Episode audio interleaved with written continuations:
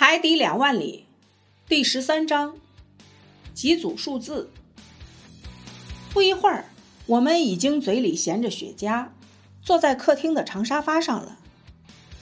厅长把一张详图放在我的面前，那是鹦鹉螺号的平面图，包括剖面图和立式图。随后，他便详细的讲述起来。阿罗纳克斯先生。这些都是您所乘坐的这条艇的各个部分的大小尺寸。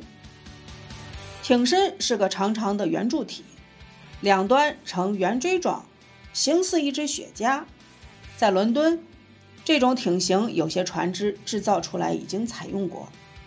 该圆柱体的长度从头至尾整七十米，最宽处为八米。所以它不完全像你们的高速汽船那样，宽度与长度之比为一比十，但它的长度已经足够了，其整体轮廓呈流线型，这样在航行中排水方面，航行阻力也小。上面的这个尺寸能够使您很容易地计算出鹦鹉螺号的面积和体积来，它的面积。为一千零一十一点四五平方米，体积为一千零二立方米。也就是说，艇完全沉入海里时，它的排水量或者重量为一千五百立方米或一千五百吨。当我绘制这艘用于海底航行的艇的平面图时，我想它可以下潜十分之九。只让艇体的十分之一露出水面以保持平衡，因此其排水量只能在其体积的十分之九，即一千三百五十六点四八立方米。也就是说，其重量是为一千三百五十六吨。因此，我在按照上述尺寸造艇时，就得让它不超过这一重量。鹦鹉螺号系双层船壳，一层为外壳，一层为内壳，采用工字钢把内外壳连接起来，使得艇体坚硬无比。实际上，由于这种蜂窝状结构，艇体宛如一块实心铁块，不怕任何冲击，艇壳不会被破裂折断。它依靠的是自身的浑然一体。而不是靠铆钉铆牢的各个部件组装的天衣无缝，艇就显得匀称和谐，不怕海上的狂风恶浪。两层艇壳都是用钢板制成，钢板密度是海水密度的十分之七或十分之八。第一层的艇壳的厚度至少为五厘米。重三百九十四点九六吨，第二层艇壳龙骨高五十厘米，宽二十五厘米，重六十二吨，外加机器、压载物、各种附属设备、装置物、隔板和内部支撑物，重九百六十一点六二吨，与第一层艇壳的重量加在一起。总重量为一千三百五十六点四八吨，您明白了吗？明白了，我回答说。因此，艇长接着说道：“在此条件下，鹦鹉螺号在海面上时，它浮出水面的部分是十分之一。但是，我如果假设一些容积等于十分之一的储水船，即安置一些储满水之后。”增加一百五十点七二吨重量的储水舱，艇的排水量就是一千五百零七吨，潜水艇便全部没于水下了。情况就是这样，教授先生。这些储水舱就在鹦鹉螺号底层侧翼。我把水阀打开，储水舱就会灌满水，潜水艇就下沉，沉至与海面同一水平处。嗯，厅长，可是我觉得还存在实际的困难。您可以与海面保持在同一水平上，这一点我明白。但再往下沉，沉到水面以下，你的艇不是会遇到巨大的压力吗？而且还会遇到往上的水的浮力。这种浮力大约为每三十尺一千个大气压，也就是说，每平方厘米要承受一千克左右的压力。您说的对，先生。所以您除非把鹦鹉螺号全部灌满了水，否则我不明白您又如何能让它沉至海底。教授先生，静态与动态混为一谈，否则会导致严重的错误。其实不用花多大力气就可以深入海底的，因为物体本身就存在往下沉的倾向。请您继续听我给您讲。您请讲，厅长。潜水艇下沉要确定所增加的必要重量时，我只注意海水的体积随深度而缩小即可。这是明摆着的。我说，不过水虽说并不是绝对不可压缩的，但它起码是不大能压缩的。实际上，按最近的计算，在一个大气压下，或在每三十尺高的水水柱压力下，水的压缩是百万分之四点三方。如果下潜一千米，我就要注意海水在体积压缩的情况之下，就像受到了一个一千米水柱的压力一样。也就是说，它所受到的压力为一百个大气压。这时候，水的体积的压缩量为万分之四百三十六。因此，我应该增加的重量是使潜水艇的总重量达到一千五百一十三点七七吨。而不是一千五百零七点二吨，照此计算，所增加的重量只是六点五七吨，这么少，就是这个数，阿罗纳克斯先生，这一计算数字很容易进行验证，因此我又增加了几个附加的储水舱，每个能装一百吨的水，这么一来。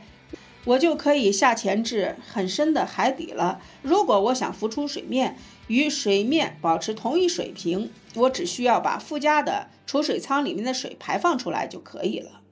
如果我想让鹦鹉螺号露出水面十分之一，我就把所有的储水舱的水全部排掉。这些推理是有数字为依据的，我无法反驳。我承认您的这些数字的正确性，厅长。我回答说。他们每天都为验证所证明。我若不承认其正确性，未免太武断了。但是我觉得现在仍然存在一个实际困难。什么困难，先生？当您下潜至一千米以下的时候，鹦鹉螺号的内壁所承受的压力即为一百个大气压。这时候，如果您想把这些附加储水舱里的水全部排掉，以减轻艇的负载，使之浮出水面，那么水泵就得克服一百个大气压的压力。这个压力是每平方厘米一百公斤，因此所需要的力量，电就能提供这个力量。尼莫艇长接着说：“我再说一遍，先生，我的那些机器，其动能几乎是无限的。鹦鹉螺号上的水泵力大无比。”它冲亚伯拉罕·林肯号喷出的水柱犹如洪流一般，您不是亲自目睹了吗？再说，我只是在下潜深度平均为一千五百米至两千米才能使用那些附加储水舱以爱惜设备，因此，在我心血来潮想到海洋深处去时，我还可以用其他的方法，虽然费点时间，但效果却很好。什么方法，厅长？我问道。那我就先给您说说鹦鹉螺号是如何操作的了。我急于想知道，为了使它向左、向右或掉头，一句话，为了使船体沿着水平线行驶，我通常使用固定的艇尾柱上的宽板舵，它是通过舵轮和滑轮进行操纵的，但我还是可以借助两块纵斜基板上。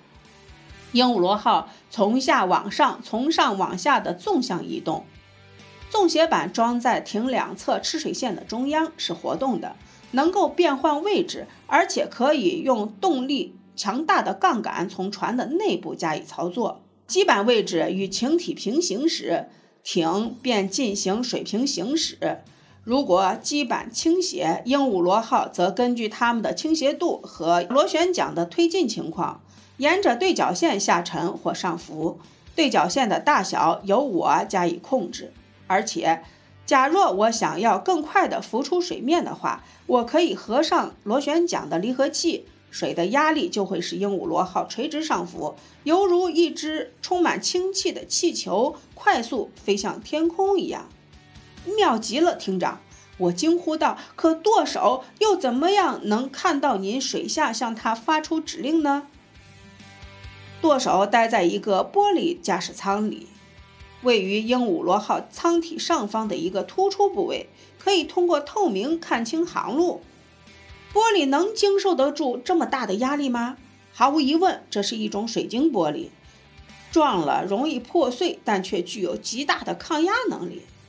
一八六四年就曾在北方海域进行过一次电光捕鱼试验，实验中所使用的一种仅为七厘米厚的水晶玻璃，但它却顶住了十六个大气压的压力，同时还让强热光线通过。使其热力不均衡地分布在它的上面。再说，我所使用的玻璃中心部分至少厚度是二十一厘米，也就是说，是当时所使用的水晶玻璃厚度的三十倍。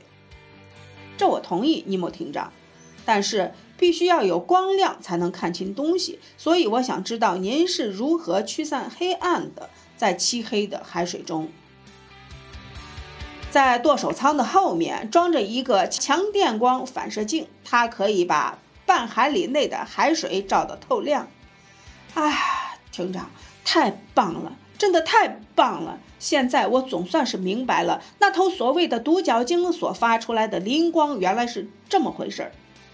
他可真是让学者们大惑不解。说到这一点，我想顺便问您一句：鹦鹉螺号和斯科蒂亚号的相撞是纯属偶然吗？这事儿当时可是反响很大的，纯属偶然，先生。发生碰撞时，我正在水面以下两米处行驶着。不过我看得很清楚，那艘船并没有受到大的破坏。那倒是，先生。可您同亚伯拉罕·林肯号的相撞呢，教授先生？我要对英勇的美国海军中的一艘出色的战舰表示歉意。不过是他先向我发动攻击的。我是在被迫自卫，而且我也只不过是把它弄到无法伤害我的程度而已。好在它可以驶向最近的港口，稍加修理即无大碍了。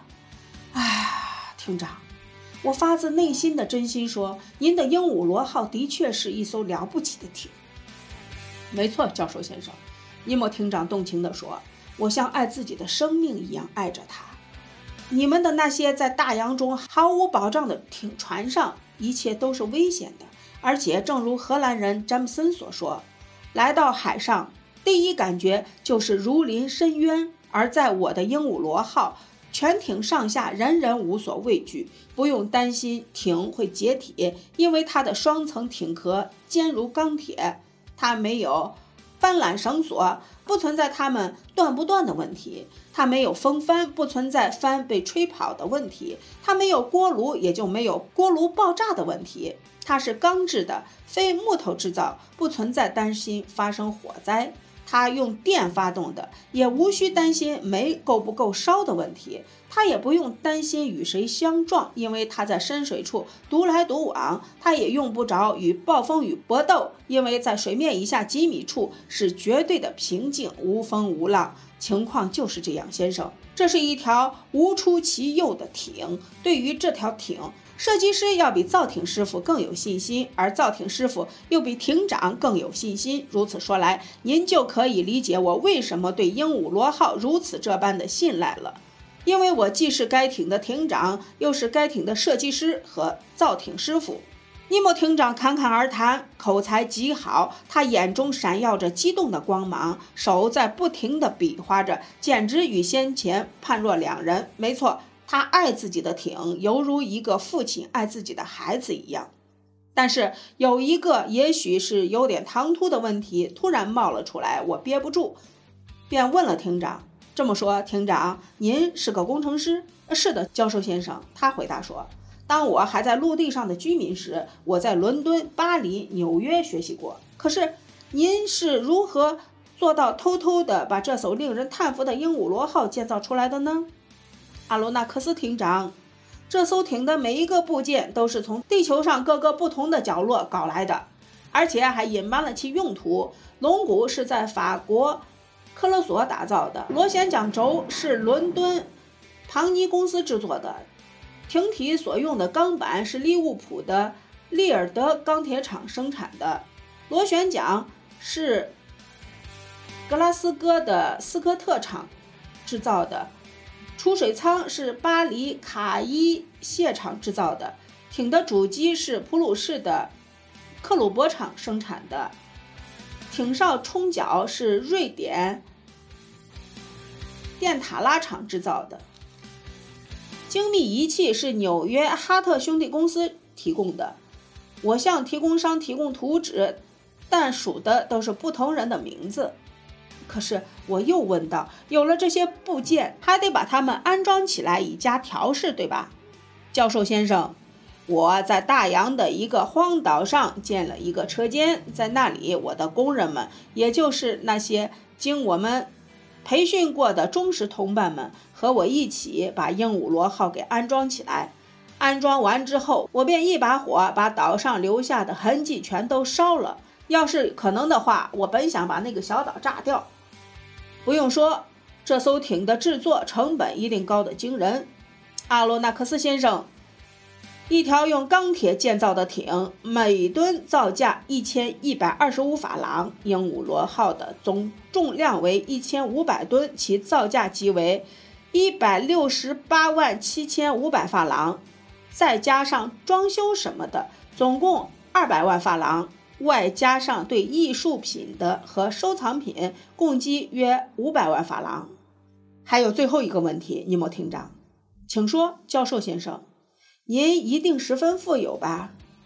十分富有，先生，我可以毫不犯难地把法国的上百亿债务还清。我直愣愣地注视这个同我说话的人，他是不是认为我很容易骗？这一点我将来会弄清楚。